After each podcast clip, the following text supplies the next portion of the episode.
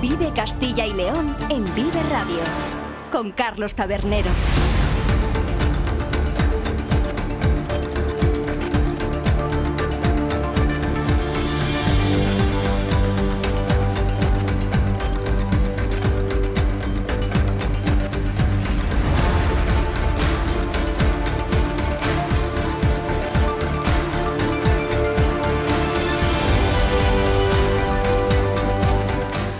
¿Qué tal? Muy buenas tardes, bienvenidos y bienvenidas todos a Vive Castilla y León, el programa con el que les acompañamos desde la 1 hasta las 3 de la tarde para informarles de todos los asuntos de interés que tienen lugar a lo largo y ancho de nuestra comunidad con sus protagonistas, las gentes de Castilla y León. Nos pueden escuchar a través de la FM en los distintos diales provinciales, también en nuestra página web www.viveradio.es, en las plataformas de streaming y podcast y en las redes sociales de Vive Radio. Todo ello, como siempre, con el sonido perfecto del que nos provee cada mañana nuestro técnico Ángel de Jesús.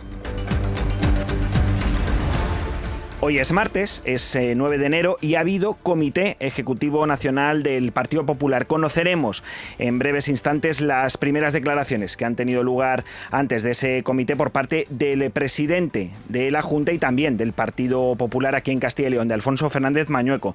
Pero el foco de actualidad en lo que es el territorio de la comunidad está hoy en Salamanca por un lado por Unionistas, claro, que es ese flamante equipo de octavos de final tras vencer ayer al Villarreal y que por ello recibió el premio de enfrentarse al Barça la próxima semana. Ampliaremos esta cuestión a partir de las dos y cuarto en la voz de Iván Álvarez. Pero también está en Salamanca por el encuentro para el impulso del transporte ferroviario del corredor atlántico que se celebra hoy en la capital charra con la presencia de la consejera de Movilidad y Transformación Digital de la Junta, María González Corral y también en Salamanca por el acto celebrado ayer en el ayuntamiento para firmar el manifiesto Tren Rápido Ya, que reclama no solo el crecimiento del número de conexiones rápidas por tren entre Salamanca y la capital de España y Madrid, sino también por querer retomar las conexiones ferroviarias entre el oeste peninsular, es decir, volver a poner en marcha ese tren de la Ruta de la Plata. De ello hablaremos con protagonistas que alcanzan no solo a la capital salmantina, sino al conjunto de nuestra comunidad,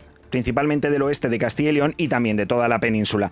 Conoceremos también durante esta primera hora de Vive Castilla y León la participación de la comunidad en una estrategia europea que bajo el nombre de Habitable atiende las demandas de los profesionales del sector del hábitat en seis países del continente. Como sabremos cuáles son los retos y los objetivos con los que afronta la organización profesional agraria Saja este 2024. Nos iremos también hasta Cantalejo para conocer cómo va la llegada de motoristas para el encuentro La leyenda continúa también estaremos en el norte de Burgos para saber en qué consiste la nueva iniciativa turística de la Mancomunidad Raíces de Castilla y repasaremos como cada martes las noticias más relevantes del patrimonio. Todo esto y más en esta su sintonía, la de Vive Castilla y León. Comenzamos.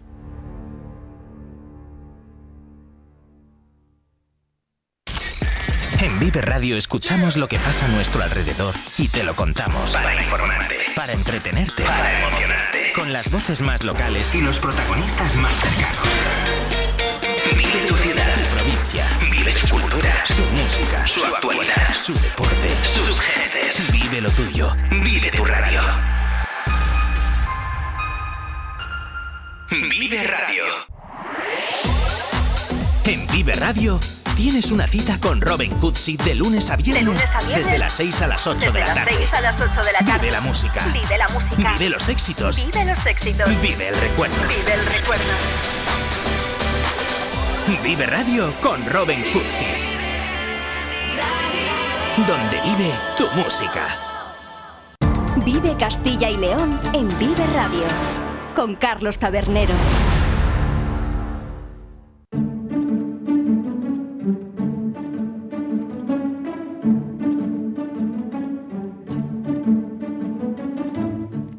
Actualidad, como decíamos en este inicio de Vive Castilla y León, está, como sucede tantas veces, en Madrid, que es el lugar donde se ha celebrado, donde se está celebrando esta mañana el Comité Ejecutivo Nacional del Partido Popular. Allí ha estado, como siempre, el eh, presidente de la Junta de Castilla y León en su figura de presidente del Partido Popular de la Comunidad Autónoma eh, Castellano y Leonesa, Alfonso Fernández Mañueco, y a la salida de este comité ejecutivo, ha sido preguntado sobre el asunto de actualidad del día, que son esos tres decretos leyes que se votan eh, mañana miércoles en el Congreso de los Diputados y que el Gobierno pretende sacar adelante para poder desarrollar nuevos fondos europeos en beneficio de todo el país, pero que no van a contar con el voto favorable de algunos eh, partidos que sí que han dado su sí a la presidencia del gobierno de Pedro Sánchez, pero que ya advirtieron que iba a ser complicado sacar muchos acuerdos a lo largo de la legislatura, como son Junts Pelsi y en este caso el PNV también ha dicho que no votará a favor de estos decretos. ¿Eso qué significa? Bueno, pues que en las últimas horas se ha barruntado con la posibilidad de que el Partido Popular se abstuviese en esa votación. Una posibilidad que se abría desde la Dirección Nacional del Partido, pero ante la que la presidenta de la Comunidad de Madrid, Isabel Díaz Ayuso, decía que al gobierno del Partido Socialista ni agua. Bueno, pues sobre esta cuestión ha sido preguntado Alfonso Fernández Mañueco y esta ha sido la respuesta del presidente de la Junta y del Partido Popular de Castilla y León. Sánchez eligió su camino, sus socios y ahora está demostrando que su gobierno es absolutamente inservible. Es él el que tiene que dar explicaciones a los españoles de lo que está ocurriendo, no es el Partido Popular.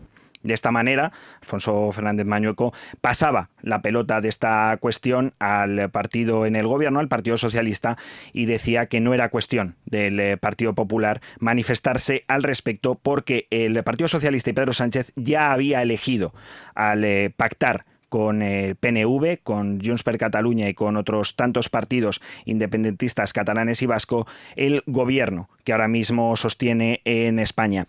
Por otro lado, también era preguntado el eh, presidente de la Junta y del Partido Popular de Castilla y León sobre el asunto del día de ayer, sobre la obligatoriedad o no del uso de las, de las mascarillas en eh, centros sanitarios. Y al respecto, esto decía. El Gobierno de España, sin diálogo con las comunidades autónomas, quitó las mascarillas en julio de los centros sanitarios. El Gobierno de España, sin eh, diálogo con las comunidades autónomas, digo las comunidades autónomas que somos las que tenemos que aplicar esa medida, ha impuesto esa decisión.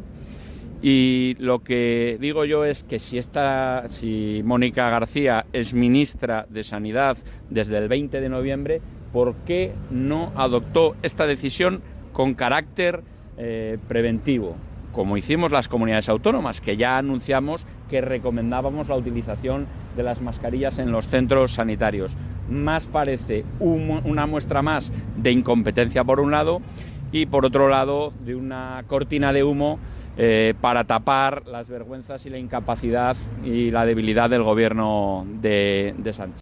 Una incapacidad del gobierno que denunciaba Mañueco, pero que en todo caso sí se mostraba partidario no de esa obligatoriedad del uso de las mascarillas que quiere imponer el Ejecutivo, pero sí de la recomendación de su uso en los centros sanitarios de toda Castilla y León.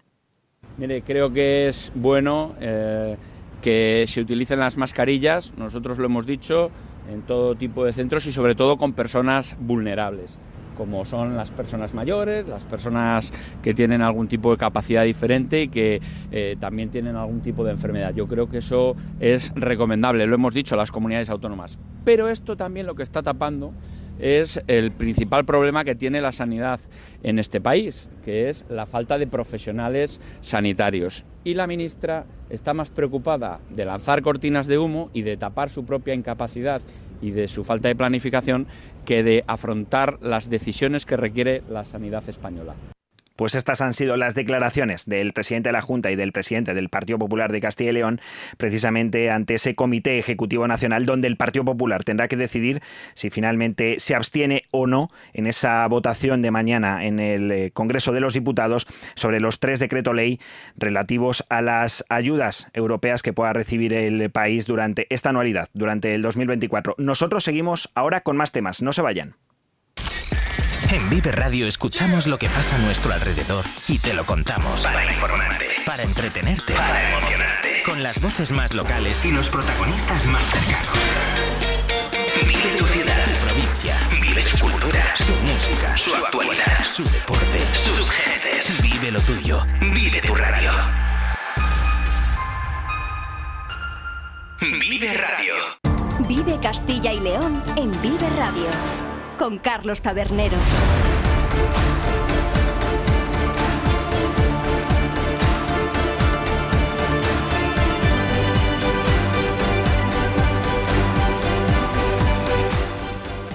Lo comentamos al inicio, que Salamanca hoy es el epicentro de la información en Castilla y León.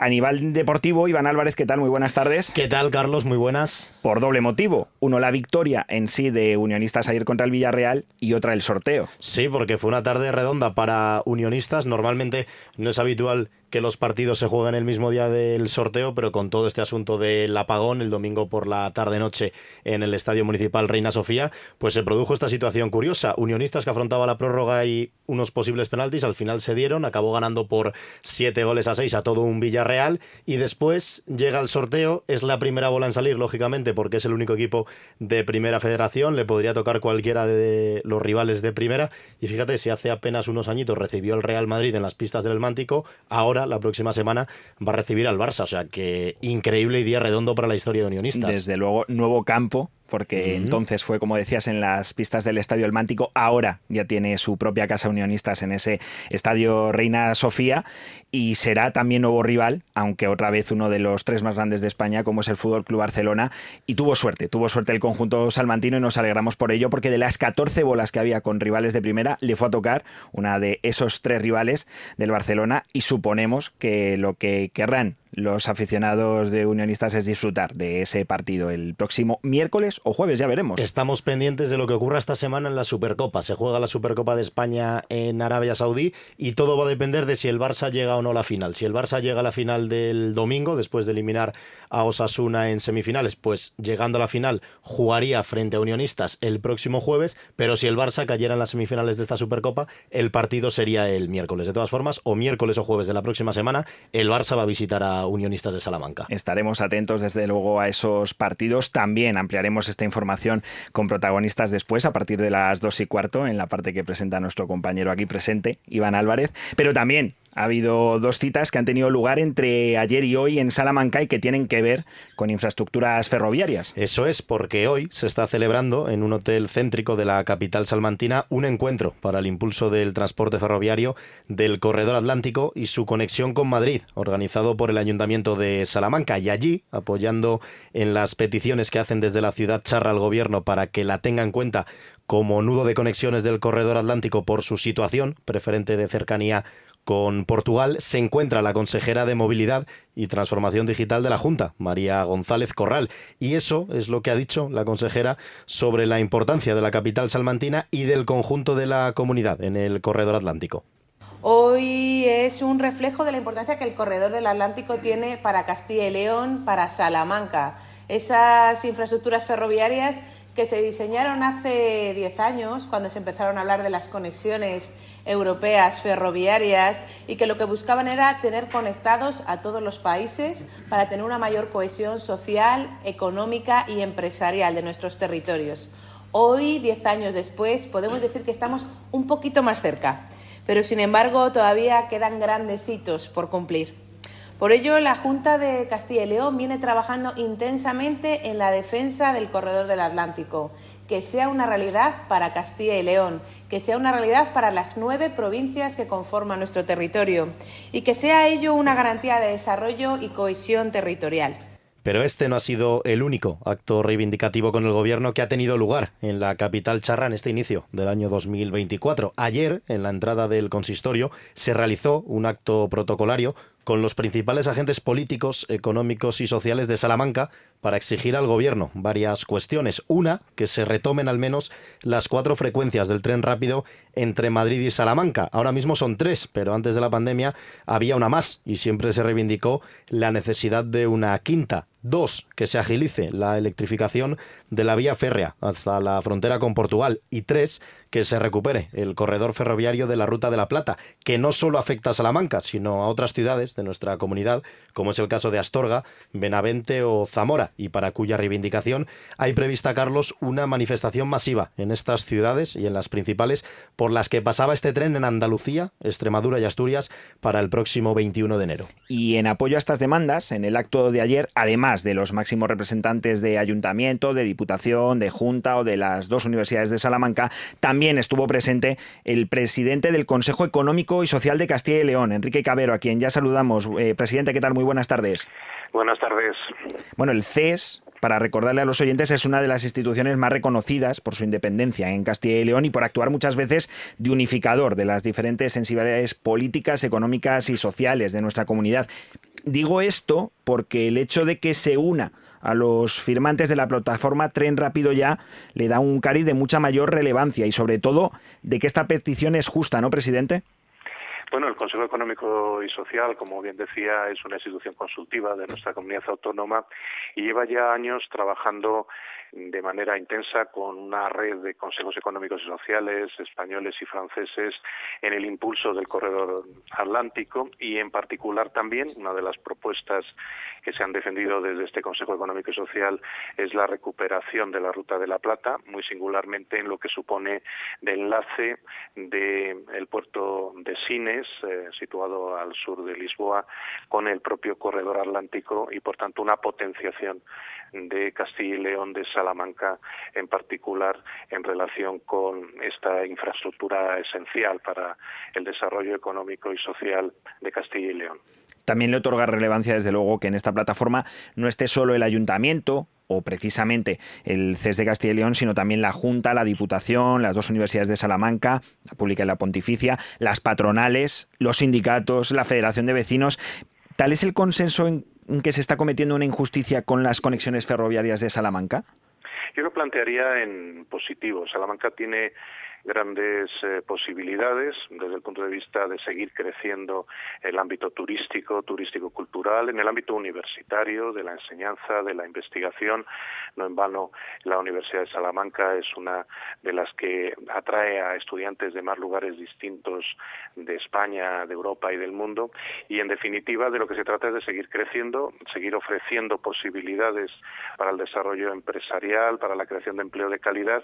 Y hay un consenso de todas las organizaciones, también de las organizaciones sindicales y empresariales que forman parte del Consejo Económico y Social de manera esencial, de la importancia que tienen las infraestructuras de comunicaciones y muy singularmente tanto de personas como de mercancías para potenciar también el puerto seco que está en marcha y todas las eh, conexiones con Portugal, con Francia y las nuevas oportunidades que se abren desde el punto de vista estratégico en este contexto internacional donde la logística y el transporte cada vez es más relevante y marca diferencias en el desarrollo económico y social. Desde luego, solo con mirar un mapa está claro que en esas conexiones, en ese corredor atlántico, por ejemplo, entre los puertos más importantes de Portugal como son el de Lisboa y el de Oporto, con Francia y con el resto de la Unión Europea, es fundamental el paso por Castilla y León, por provincias como Salamanca, como Burgos, como León, como la propia Valladolid, como Zamora. No sé si en ese sentido, eh, presidente, está el oeste de Castilla y León más castigado, precisamente por la falta de conexiones por tren, no solo con Madrid, sino precisamente entre estos puntos.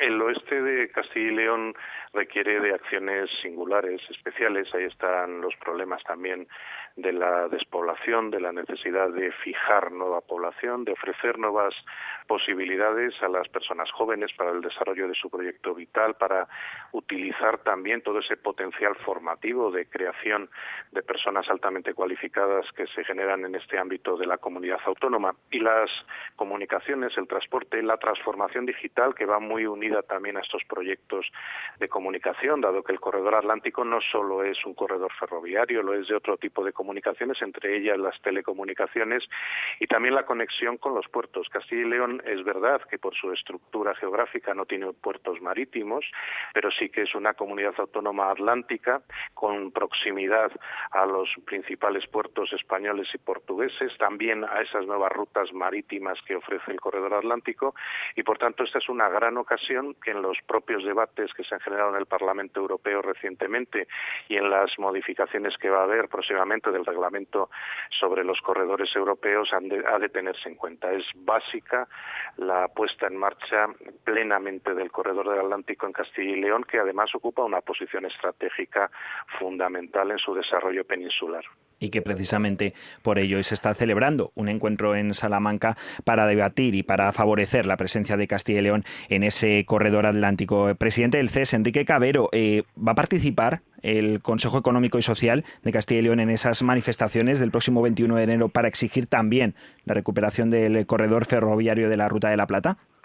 El Consejo Económico y Social tiene una composición muy plural, por tanto, las eh, verdaderamente protagonistas de esas reivindicaciones son las organizaciones que lo integran. Esta es una institución participativa, ya están presentes desde el primer momento las principales organizaciones que conforman dos tercios de este Consejo Económico y Social y lo que sí como presidente, pues naturalmente voy a respaldar esas eh, peticiones, esas propuestas que por otra parte están fundamentadas en estudios, en informes que se han elaborado y aprobado en el Consejo Económico y Social y que son la base de colaboración con otros consejos económicos y sociales que están haciendo una labor muy importante en Galicia, País Vasco, Extremadura o Andalucía, que formamos un eje común precisamente para potenciar esta infraestructura y esperemos que el Gobierno escuche esas reivindicaciones para que la infraestructura se vuelva a poner en marcha. Agradecemos, como siempre, al presidente del Consejo Económico y Social de Castilla y León, Enrique Cabero, que nos haya atendido en esta tarde de Vive Castilla y León. Muchísimas gracias por vuestra llamada. Y precisamente sobre esas eh, manifestaciones del próximo 21 de enero, que se van a celebrar no solo en Salamanca, sino en diferentes ciudades del oeste de nuestra comunidad, como pueda ser Astorga, como pueda ser Benavente o Zamora, vamos a hablar con el representante del colectivo por el Corredor Oeste Ruta de la Plata, con José María Alonso. ¿Qué tal? Muy buenas tardes. Buenas tardes, ¿qué tal? No sé si además de estas cuatro ciudades que he mencionado va a haber alguna más que se vaya a unir a esta manifestación y también saber eh, cuál es la previsión que esperan de participantes. Pues sí, aparte de Castilla y León, es decir, van a, las convocatorias ya las tenemos decididas y ya se están pidiendo. Entonces, os puedo decir que son Gijón, puede que entre alguna más, son Gijón, Astorga, Astorga, Zamora, Salamanca, y en Extremadura las cerradas ahora mismo son Plasencia, Cáceres y, Zafra. Puede que se introduzca Mérida. Y en Andalucía segura son Cádiz y Huelva. Estamos a ver si, Sevilla se, hace también concentración. Y, bueno, esperemos que las, mm, las más numerosas, y lo tenemos muy claro, van a ser eh, la de Astorga y Salamanca, porque las instituciones están detrás de ello. Entonces, las alcaldías, como se están metiendo em, con las plataformas para, para reivindicar lo que es el 21 de enero, pues va a haber, eh, va a haber las concentraciones pueden ser pueden ser muy importantes. Y en Extremadura, pues estamos trabajando para que sobre todo la de Plasencia eh, sea muy numerosa. ¿no? sé si hay riesgo, José María, de que con estas peticiones particulares de las que hemos hablado ahora hace unos instantes eh, con Enrique Cabero, con el presidente del CES, por ejemplo, en el caso de Salamanca, que pide la recuperación de las frecuencias con Madrid, aparte de esa recuperación del tren Ruta de la Plata, se pueda difuminar o se pueda perder fuerza en la reivindicación común de todas estas ciudades, que es precisamente esa, la de la recuperación del tren de la Ruta de la Plata? Bueno, cada zona pues tiene sus particularidades, pero claro, el tronco común, eh, porque la cuarta frecuencia, el otro, pues llegará hoy o mañana, ¿no? Eh, lo de Fuentes de Oñoro, pues está ahí, ¿no? Es decir, eso es, ya es tiempo. Lo único que la Ruta de la Plata, la Ruta de la Plata eh, es algo troncal que nos va a unir a todos. Eh, en Salamanca se va a reivindicar, eh, aparte de la Ruta de la Plata, otras cosas, ¿no? Pero las otras 12 ciudades, 10 o 12 ciudades, van a reivindicar únicamente la, Ruta de la Plata. Entonces, mm, no pensamos que se vaya a difuminar, es decir, que eh, va a coger mucho protagonismo en la del 21 de enero lo que es la reivindicación de la Ruta de la Plata. Se prevé, lo tenemos claro. ¿Se prevé reunir a más gente que en la anterior convocatoria, en la de finales de octubre, principios de noviembre? Eh, sí, eh, vamos a ver, la de, la de noviembre pues fue la primera y el, objetivo de aquella reunión fue, de aquella concentración es unificar el oeste peninsular, ¿no? Porque esto en el 21 no acaba todo, es decir, esto va a seguir a más, ¿no? Entonces lo que vamos, lo que estamos haciendo es pues que estas reivindicaciones pues cada, cada vez sean más masivas. Y lo que va a estar claro es que al entrar el ayuntamiento y las instituciones de Salamanca, Salamanca eh, va a ser fuerte, Astorga están muy trabajando muy fuerte, y en Extremadura esperamos que Plasencia también eh, esté muy fuerte. Las otras localidades, Andalucía mm, y Asturias, mm, mm, tienen que ir cogiendo fuerza, ¿no? Es decir, donde más duele la herida es entre Plasencia y Astorga. Y, ese, y esos sitios eh, hacemos un llamamiento a la sociedad, es decir, que la sociedad civil tiene que participar. Tiene el, el 21 de enero y todas estas manifestaciones tiene la, eh, la oportunidad de, de, protestar y, decir lo que quiere eh, para el futuro de esta del oeste peninsular. Y entonces no sirve quedarse en casa. Ese día eh, van a realmente nos van a ver el potencial que tenemos, ¿no? Entonces, es decir, ya hay que superar, por supuesto, al 4 de noviembre desde luego, como ha comentado ahora José María Alonso, el representante del colectivo por el corredor oeste Ruta de la Plata, el lugar por el que más se desangra y el que más sufre eh, la no recuperación de esta vía ferroviaria es precisamente entre Astorga y Plasencia y por ello quizás sea más numerosa y también tenga que serlo en las ciudades de Castilla y León. Le agradecemos que nos haya atendido una vez más en esta tarde de Vive Castilla y León y nos emplazamos a poder hablar de nuevo antes y después de esas movilizaciones que recuerden se van a celebrar el 21 de enero a las 12 del mediodía en estas diferentes ciudades de toda la zona oeste del país y que en concreto en Castilla y León van a tener lugar en Astorga, en Zamora y en Salamanca. Muchas gracias, José María Alonso. Muchas gracias. Si quieren un apunte, a mí he estado hablando esta mañana con Andalucía, ¿no? Porque tenemos dividido el grupo, la estrategia de la Ruta de la Plata en tres zonas, zona norte, centro y sur, y estado hablando con Teofila Martínez, que fue alcaldesa 20 años en, en Andalucía y realmente van a, en, una semana van a hacer una, una reunión institucional de todos los puertos, eh, empresarios, eh, eh, ayuntamientos y van a hacer una petición a lo mismo que se ha hecho en Plasencia y en Salamanca, una petición al ministro de reunión, se va a hacer de todas esas instituciones. Entonces, la ruta de la Plata está unida, es decir, el oeste peninsular está unido y esto cada día va más. Perfecto, bueno, pues nos quedamos con ese apunte y agradecemos de nuevo su presencia. Nosotros ahora seguimos con más temas de la actualidad de Castilla y León. En Vive Radio tienes una cita con Robin Cutsi de lunes a viernes. Desde las 6 a las 8 de la tarde. a las 8 de la tarde. Vive la música. Vive la música. Vive los éxitos. Vive los éxitos. Vive el recuerdo. Vive el recuerdo. Vive Radio con Robin Cutsi donde vive tu música. Vive Castilla y León en Vive Radio, donde vive la información.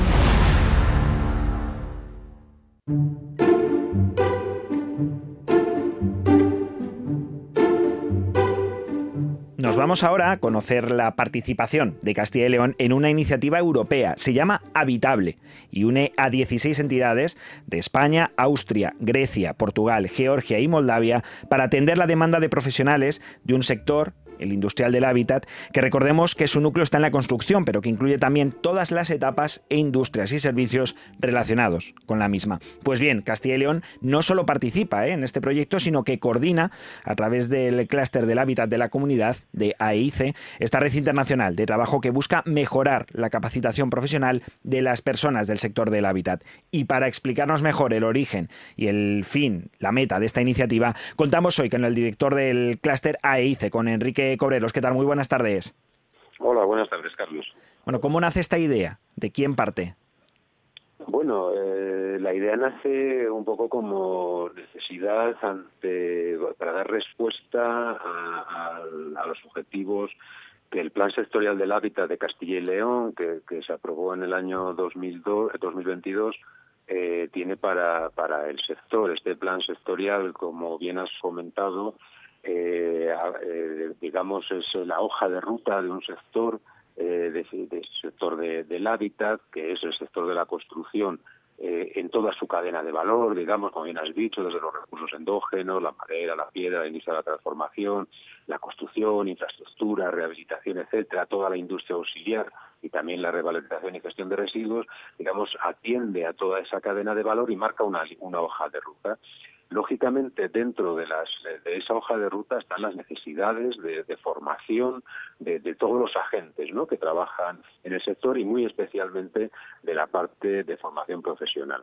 Lógicamente, esta definición de, un sector de un macrosector con, esta, con este tamaño exige una adecuación de la formación al mismo. Y, en eso pues eh, había que trabajar y bueno pues surgió la oportunidad de esta convocatoria europea y pensamos que era una buena oportunidad bueno pues eh, intentar eh, digamos incorporar fondos europeos pues para el avance de, esta adecuación digamos de la formación al sector. Pues se presentó un proyecto muy muy interesante un a, a esta convocatoria como digo y bueno pues tuvimos la suerte de que de que fue aprobado. Yo creo que ahí es importante el proyecto que responde a una a una necesidad de un sector concreto y, de una comunidad concreta y bueno pues un, un partenariado que, bueno que yo creo que es que, está muy bien muy bien montado y que es potente ¿no? para poder dar respuesta.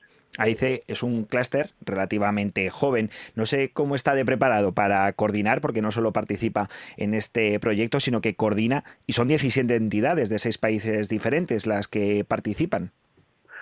Bueno, eh, Carlos, lo de la juventud pues siempre es relativo. Eh, AICE tiene ya 11 años de, de vida eh, ha coordinado ya muchos proyectos. Eh, eh, sí que es verdad que dentro de esta convocatoria pues es el primer proyecto que, coordinamos, pero tenemos mucha experiencia en coordinar toda serie de proyectos, tanto regionales, nacionales, europeos. Es un reto, evidentemente, para nosotros, pero bueno, como te decía, eh, la potencia del partenariado que, forma parte del proyecto es una garantía eh, para, para, el mismo y una ayuda eh, constante. Ten en cuenta que, bueno, pues que, desde la parte, digamos, regional, de la parte de, Castilla y León, pues tenemos a la Dirección General de Formación Profesional, Agustín Sigüenza, su director, el director general de formación profesional de la Junta de Castilla que es la persona que más sabe de formación profesional, te diría casi a nivel a nivel nacional, pero es que además contamos con dos centros tecnológicos como es el Instituto de la Construcción de Castilla y León y CESEFOR, digamos la parte más constructiva tradicional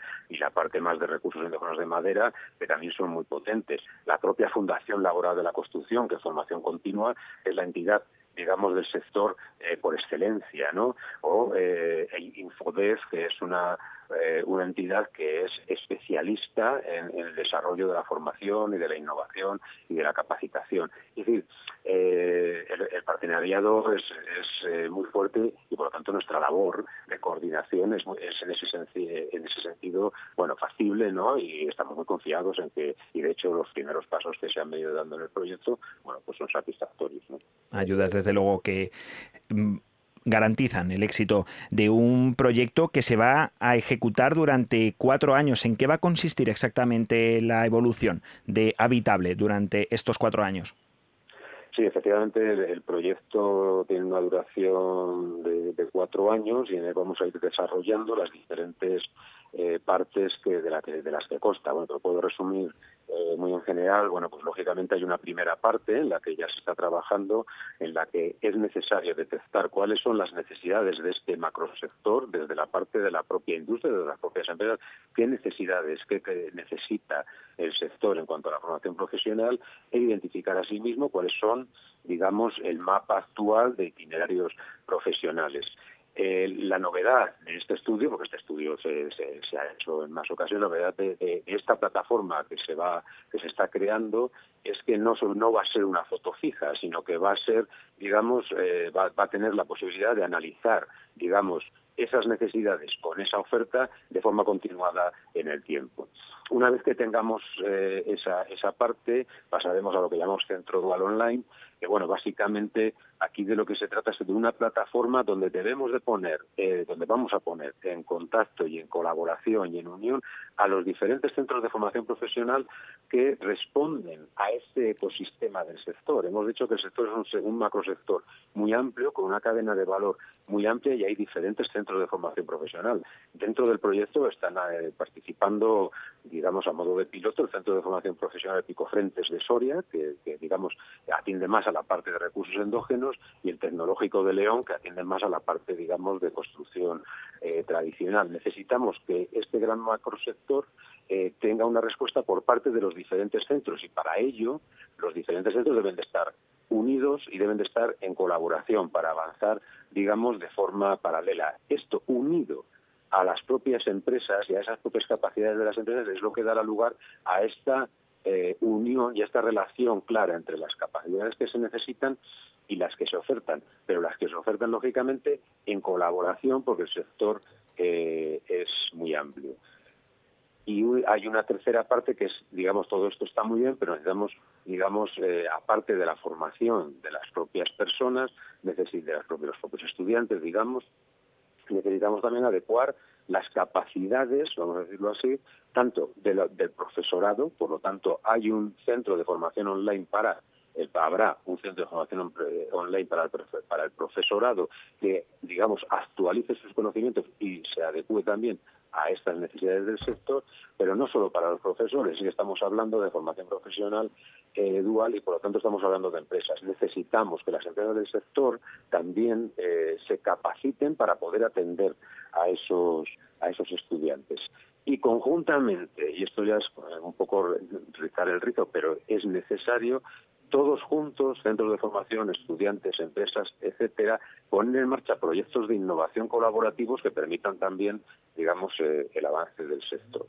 Todo este, toda esta mezcla unida a un sistema de gobernanza que permita que todo esto funcione es un poco, muy en general, eh, lo que contiene este proyecto, que no es sencillo, pero bueno, que yo creo que, que vamos a conseguir eh, buenos resultados. Y que seguro que será un éxito. Agradecemos desde luego que nos haya comentado este nuevo proyecto habitable, que recordamos que coordina el clúster del hábitat en Castilla y León, AEICE, junto a otras 16 entidades de seis países diferentes de Europa y que, como decimos, confiamos en que sea un éxito cuando culmine dentro de cuatro años. Muchas gracias por atendernos, Enrique Cobreros.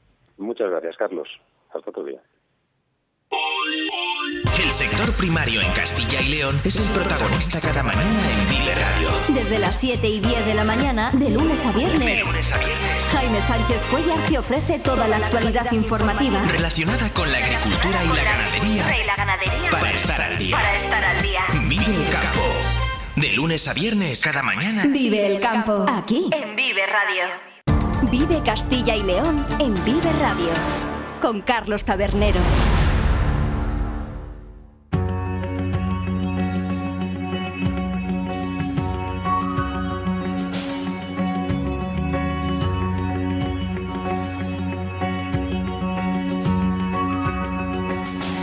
Escuchábamos ahora mismo esa promoción de nuestro programa que de 7 a 8 les acerca todos los días en Vive el Campo la actualidad del sector agro, agropecuario aquí en Castilla y León. Y es que hoy también ha sido un día de reivindicaciones en el campo. La organización profesional Asaja ha celebrado un encuentro con los medios de comunicación precisamente para exponer sus principales deseos y peticiones de cara a este 2024. Y haya estado el director de Vive el Campo, Jaime Sánchez Cuellar. ¿Qué tal? Buenas tardes, compañero. Buenas tardes, Carlos. ¿Qué tal? ¿Cómo estamos? Muy bien. Bueno, la situación del campo, Jaime, no mejora y desde Asaja han apostado ¿no? por volver a las calles a final de invierno, principio de la primavera. Efectivamente, ese es el anuncio que ha hecho hoy Asaja Castilla y León, una posible, una eh, futura movilización en la calle a finales del invierno, a principios de primavera, eh, para defender al sector. Aseguran que el campo eh, tiene la sensación de que se está trabajando a pérdidas, eh, con unos gastos eh, disparados desde la guerra de Ucrania, abonos, gasóleo, electricidad, fitosanitarios, repuestos, todo sigue incrementándose. Ponen como ejemplo los costes que conlleva una hectárea de cereal, que tendría antes de la guerra unos 500 euros por hectárea de costes y ahora se sitúa entre 800 y 1000 euros Em, eh, por hectárea. ¿no? Eh, esto también lo unen el incremento de costes a una reducción notable de la producción en la última campaña, fundamentalmente por la sequía. Así que estamos en el tercer año en números rojos para el sector agrario y los precios pues también van a la baja. Los precios de los productos agrarios eh, están en continuo descenso. Se centran, por ejemplo, en el cereal, con precios que se recortan semana a semana en las lonjas. La ganadería tampoco ha tenido un buen año, falta de pastos, elevado precio de, los piensos. Eh, por ejemplo, la paja está casi más cara que la cebada y la cabaña ganadera pues está en un continuo eh, retroceso. Solo se salva el regadío y en algunas zonas, porque en otras pues tienen restricciones para regar eh, con normalidad y eso pues implica eh, tener una campaña con dificultades. Así que con este panorama, Asaja Castilla y León pone encima de la mesa la necesidad de movilizar al sector solos o en, unidad de acción junto a otras organizaciones agrarias para salir a la calle porque cada vez se ve más lejos alcanzar eh, un horizonte de estabilidad y rentabilidad que garantice el futuro de la agricultura en Castilla y León. Donación Odujo es el presidente de Asaja para cambiar que los costes sean asumibles, para cambiar que el precio de nuestros productos valgan, para cambiar que tener una paz profesional y productiva, para cambiar que las medidas fiscales sean favorables, que tengamos ayudas, que no nos quiten el gasóleo profesional. En definitiva, dije al principio que nunca había perdido tanto el campo, nunca estaba en unas condiciones tan complicadas y lo tenemos que salvar. Si no es en los despachos, lo pelearemos en la calle. Por cierto, que el presidente de Asaja ha mirado de reojo a las movilizaciones que se están produciendo en Alemania. Protestas eh, muy importantes toda la semana por la eliminación del gasóleo agrícola profesional. Esto es lo que ha dicho al respecto eh, Donación Odujo. No vamos a permitir que nos quiten el gasóleo profesional y lucharemos para que las ayudas específicas como en cuestiones climatológicas hemos tenido, no tributen Hacienda y al final el Ministerio de Agricultura nos lo dé con una mano y nosotros se lo demos a Hacienda con la otra. La organización eh, agraria pone el foco eh, especialmente en lo que está ocurriendo con el cereal. Eh, la pasada campaña se sembraron en Castilla y León 1.600.000 hectáreas, que ya fue un 11% menos que el año anterior y lejos, muy lejos de los dos millones de hectáreas que se sembraban habitualmente en Castilla y León, los agricultores de la comunidad de cereales de invierno.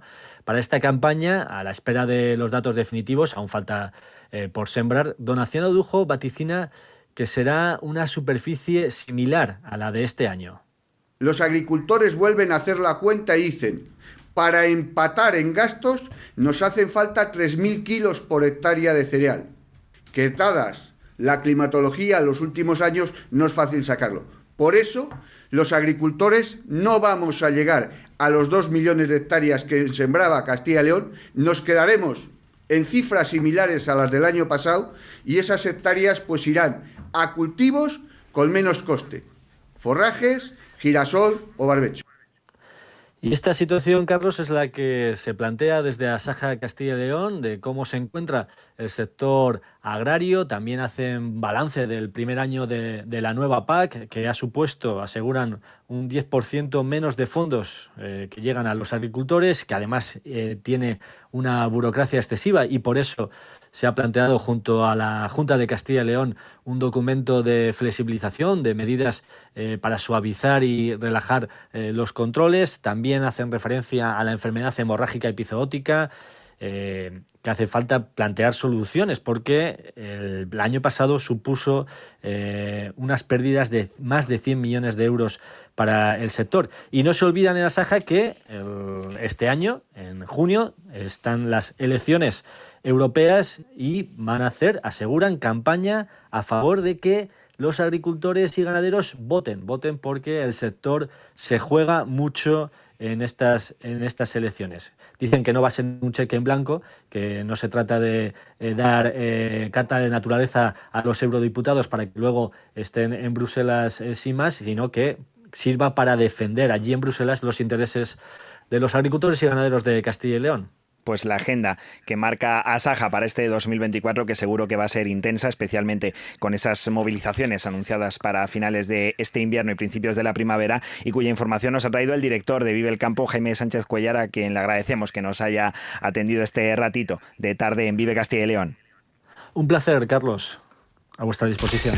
En Vive Radio escuchamos lo que pasa a nuestro alrededor y te lo contamos. Para informarte. Para entretenerte. Para emocionarte. Con las voces más locales y los protagonistas más cercanos.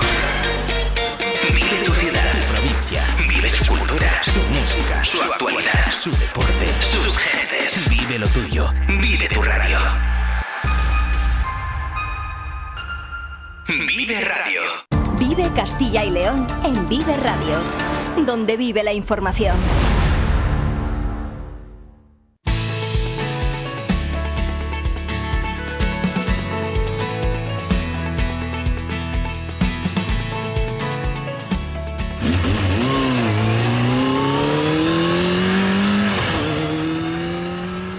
Este sonido viene porque cogemos ahora la moto y nos vamos hasta la provincia de Segovia. Y es que no solo Valladolid vive este fin de semana con pingüinos, una concentración motera, también la localidad segoviana de Cantalejo celebra su tradicional encuentro que organiza el motoclub La Leyenda Continúa. Hasta allí, hasta el municipio segoviano, ya han llegado los primeros participantes. El primero de ellos ha sido el madrileño Óscar Ortega, pero no ha sido el único y se esperan motoristas de países como Italia, como Francia, como Alemania e incluso de Nueva Zelanda.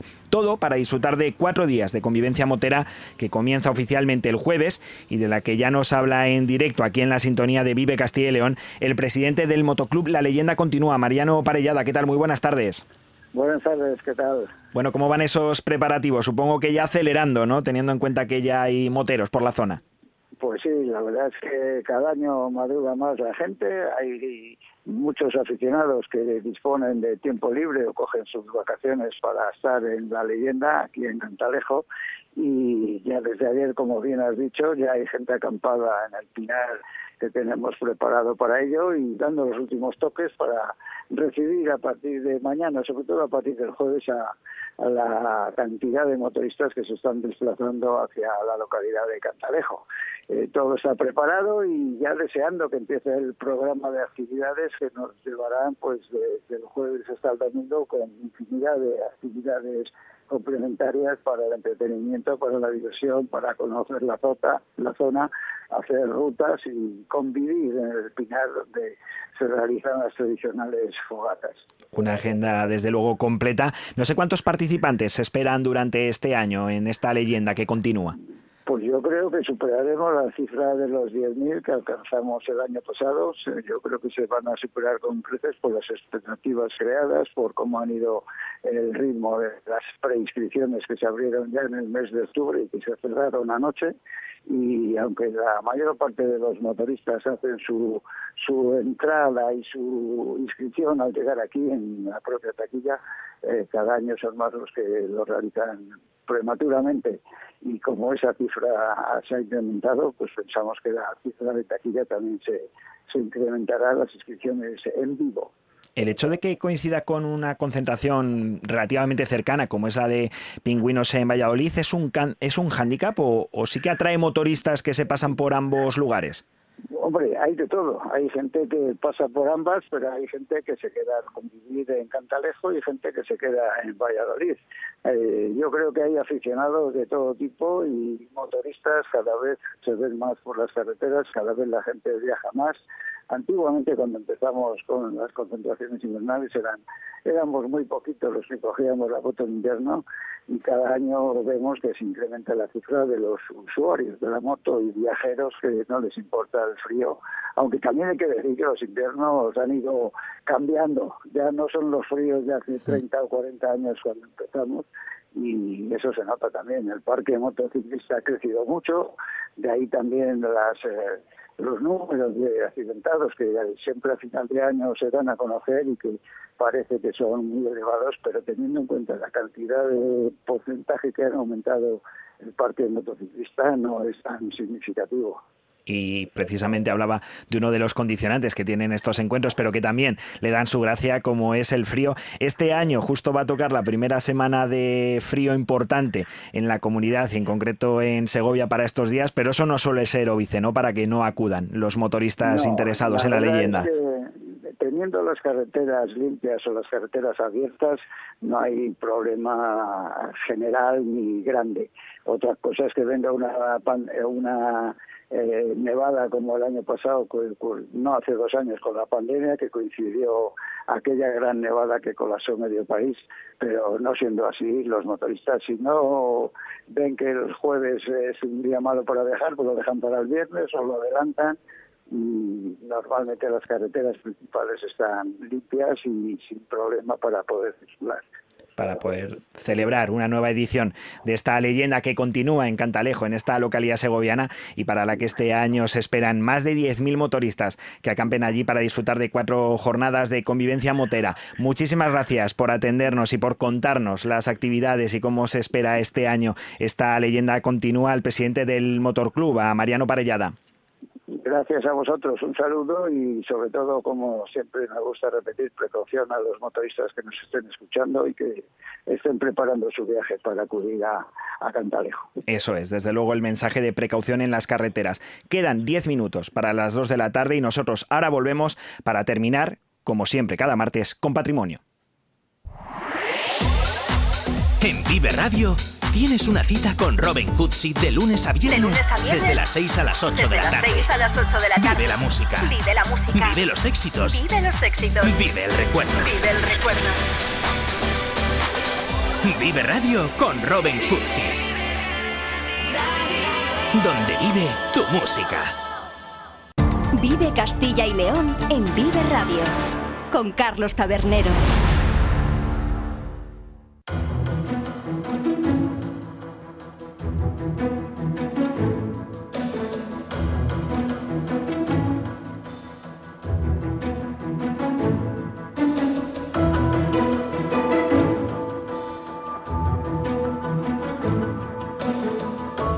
Y cerramos hoy, como decía, con nuestro flash del patrimonio que llevamos a cabo cada martes y que hoy viene con sorpresa al final. Pero antes, Daniel González, ¿qué tal? Muy buenas tardes. Buenas tardes. ¿Qué nos vienes a contar hoy? ¿Qué noticias han acontecido en este principio de año en relación al patrimonio aquí en Castilla y León? Pues mira, hoy tenemos una, una de cal y una de arena. Primero vamos a ir con la, con la buena, con la buena noticia, que son unos vecinos de un pueblo de Soria se vuelcan para arreglar su ermita. Es una noticia que sigue un poco la dirección que se está dando en la conservación del patrimonio cultural de Castilla y León, donde cobra especial importancia la movilización de los vecinos, quienes al final son los herederos, los herederos y deben cuidar de lo, de lo heredado de pasadas generaciones. Y en este caso concreto estamos hablando de la ermita de Nuestra Señora de la Asunción, de la localidad de Santa María de las Ollas, que está muy cerca de Burgo de Osma, al oeste de la provincia de Soria. Hablamos de un pueblo de un centenar de habitantes cuyo, párroco, eh, cuyo párroco, Rafael Muñoz, impulsó este movimiento para restaurar una ermita que no estaba para hundirse, pero sí estaba muy deteriorado el tejado y había que actuar pronto para evitar males mayores. Así el pueblo hizo varias iniciativas, una rifa, actividades para recaudar fondos, aportaciones también personales de vecinos y también muchos hijos del pueblo que viven fuera y al final recaudaron unos 14.000 euros, que añadidos a otros 22.000 que ya estaban acordados, al final consiguieron restaurar esta, esta ermita. O sea, una buena noticia y al final es un poco esa colaboración de los vecinos con el patrimonio para, pues, para salvarlo. Porque- Ese Fuente Ovejuna, todos a una, pero además en este Eso caso es. con un buen motivo que es recuperar el patrimonio. Y eso en el lado bueno de las cosas. Y en el lado malo, En el lado malo volvemos otra vez a, a la famosa lista roja del patrimonio cultural. no nos libramos ni una semana no aquí en nos Castilla ¿eh? libramos, no nos libramos. En este caso tenemos dos iglesias, ¿vale? Primero, eh, una de ellas está situada en la localidad de Villalpando, un pueblo de Zamora próximo a la provincia de Valladolid y León, que llegó a contar hasta con 10 iglesias medievales, pero la despoblación del medio rural del pasado siglo acabó con buena parte de este gran legado. Un ejemplo lo tenemos en este templo, que, el que ha entrado en la lista roja, que es la iglesia de San Miguel Arcángel, que tiene una fábrica mudéjar, eh, cuyo origen está en el siglo XII, aunque luego tuvo diferentes reformas posteriores, sobre todo barrocas, que borraron un poco esa silueta mudéjar de ladrillo. ¿Qué pasó? Pues que al final, en el 1973, en la década de los, en la década de los 70, se cierra definitivamente al culto y ya con ese abandono, pues se acaba desplomando el tejado, luego pasa a ser de un particular eh, y queda en estado de abandono, además sin protección alguna. Entonces, al final, ¿qué es lo que queda? Pues varios muros que se mantienen sobre todo gracias a, las- a los buenos sillares de piedra que están empleados en las partes nobles, que al final han sujetado bien la iglesia. Y también resiste la cabecera coronada con una espadaña que va perdiendo ladrillos cada, cada vez más rápido. Y luego en su, interior también domina la sociedad y la suciedad y los escombros. Está lleno de escombros de la propia iglesia. Entonces, bueno, en este caso eh, poco se puede hacer más que consolidar en la ruina. Pero, pero bueno, ahí está. Y Villalpando, además, no es el único caso que tenemos en la lista roja. También la puerta de San Andrés, de la antigua muralla, estuvo en la lista roja, pero se, se quitó porque se re- rehabilitó.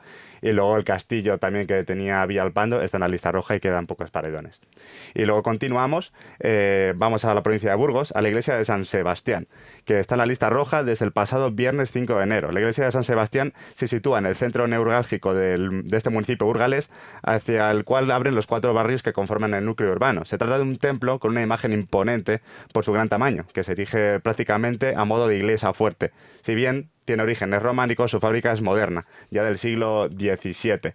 Y luego, según dicta la ficha de inclusión en la lista roja, el templo lleva décadas totalmente sumido en, en el olvido y la absoluta dejadez por parte de las instituciones, lo que la ha convertido en objetivo de actos vandálicos, como el destrozo de las tumbas que reposaban en el interior de la iglesia y otros elementos de la misma. A todo ello, a todo ello habría que añadir las inclemencias meteorológicas, a consecuencia de las cuales el retablo que está dentro se encuentra en lamentables condiciones.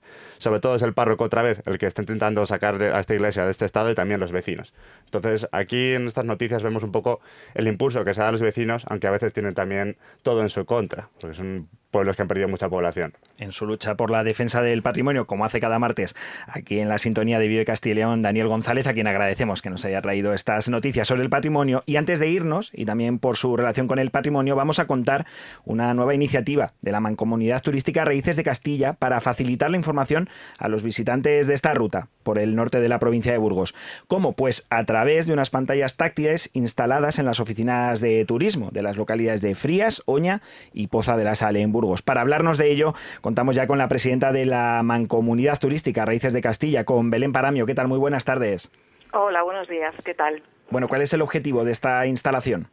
Bueno, pues eh, eh, estas pantallas eh, las hemos, son pantallas que se han obtenido a través de una ayuda de la Junta de Castilla y León, que está enmarcada dentro del programa de convocatorias de subvenciones a entidades locales para mejorar y financiar actuaciones para la creación de nuevas infraestructuras turísticas y mm, nosotros hemos realizado un programa que tiene como fin principal la creación de nuevas infraestructuras turísticas y mejorar la calidad de las, de las ya existentes. Entonces, estas pantallas están situadas en las oficinas de turismo de los tres municipios que forman la Mancomunidad de Raíces de Castilla. Y supongo que ayudan no solo al turista español, sino también al extranjero, porque están en varios idiomas, también incluye el inglés y el francés. Eso es, eso es, efectivamente. Eh, están situadas, como te, como te he dicho, las oficinas de turismo. Eh, entonces, en Frías está situada al lado del castillo, en la parte superior de, la ciudad. En Oña está a los pies de la escalinata del Monasterio de San Salvador. Y en Poza de la Sal está en la Plaza Nueva, enfrente del kiosco de música. Eh, estas pantallas tienen acceso directo a la web de Raíces de Castilla, donde los usuarios pueden encontrar información sobre alojamientos, restaurantes, la ruta, por supuesto, de senderismo de Raíces de Castilla que une los tres municipios y, por supuesto, todo lo que tenga que ver con el patrimonio medieval que tenemos. Aparte de esto, eh, para el resto de recursos turísticos de la ruta de raíces de Castilla, como son las casas colgadas o las salinas o el monasterio, eh, ya tenemos carteles informativos con QRs que te ayudan a entender el patrimonio que estás visitando y luego estos QRs también eh, se pueden hacer la visita con audioguías en diferentes idiomas, como es inglés y francés, que puedes ir escuchando tranquilamente mientras disfrutas del paseo del patrimonio de los municipios. ¿Hasta qué punto están ayudando este tipo de recursos tecnológicos que cada vez están más desarrollados también en lugares del mundo rural de Castilla y León a que el turismo llegue y le sea más accesible ante la falta quizá de agentes turísticos que puedan realizar esas visitas con los turistas? estas pantallas mejoran la experiencia del turista que ya tenemos en nuestro destino. Eh, la mancomunidad realiza acciones de promoción turística asistiendo a ferias, promocionando las atracciones locales con contenidos atractivos como festivales. Tenemos tres fiestas de interés turístico que tenemos en Frías, es la fiesta del Capitán, en Oñas el Cronicón y en Poza de las Sales el Escarrete. Y luego trabajamos también con acciones de street marketing eh, por diferentes ciudades. Eh, se ha hecho publicidad en autobuses, se ha hecho publicidad en las bocas del metro de Bilbao. Eh, pero una vez que tenemos aquí al visitante, eh, tenemos que cuidarle y proporcionarle facilidades para que su visita sea lo más atractiva, lo más cómoda y lo más completa posible. Eh, Raíces de Castilla es cierto que cada año aumenta el número de turistas, pero lo que realmente queremos es aportarles tranquilidad y calidad cuando nos visiten. Es decir, que la calidad esté por encima de la cantidad, pero supongo que también, como comentaba, cada vez habrá más turistas gracias a este tipo de iniciativas. Sí, es cierto. Eh, eh, vamos notando que con el paso de los años la cantidad de turistas que, vienen, que se acercan hasta nuestros municipios ha aumentado de manera considerable.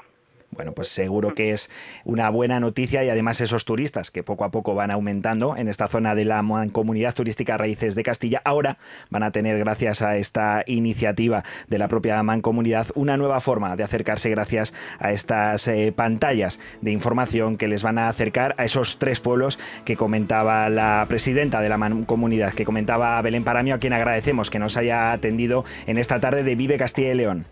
Muchas gracias a vosotros. Bueno, y con esta información sobre el patrimonio que les traemos cada martes, nos despedimos, ya saben, hasta las dos y cuarto, cuando regresa Vive Castilla y León en la voz de Iván Álvarez. Ahora se van a quedar con los servicios informativos de Vive Radio. Hasta ahora.